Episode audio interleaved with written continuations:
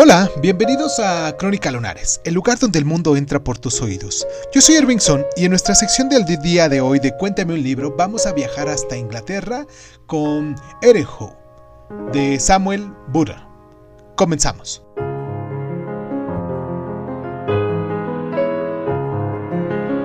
Cuando muera, lo haré con la plena y segura esperanza de que no habrá resurrección. Pero esa muerte me aportará una paz absoluta. Buller, Cuadernos de 1912. Como muchos buenos textos de ficción científica, sobre todo utópicos, Ereho es más un comentario sobre su propia época, que reflexiona de manera profética sobre los acontecimientos del futuro, que, que un texto futurista.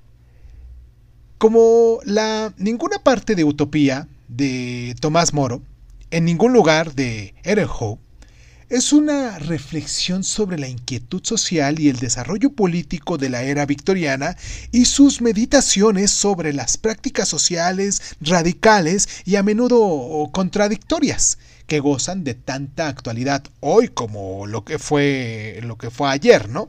Concebida como una alegoría, Erijo es a la vez reflexiva e inquietante, pues sus temores dominantes todavía se encuentran en el seno del desasosiego contemporáneo.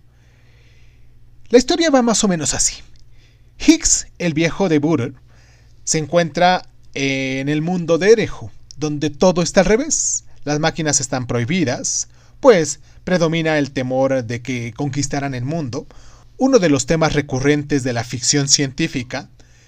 Los delincuentes son enviados a los hospitales para recuperarse de sus delitos, la educación consiste en educar cualquier cosa carente de relevancia y los enfermos son encarcelados. Erenhun es un libro que refleja las implicaciones del darwinismo y da cuenta del escándalo subsiguiente a la publicación del origen de las especies entre el público lector. Erenhout traslada las ideas evolutivas a un texto social y las identifica cada vez más con el miedo y la desconfianza. Butler estaba muy influido por los textos de Darwin pero como muchos otros escritores de ficción científica, también se dio cuenta del potencial de desarrollar temas similares desde enfoques inquietantes.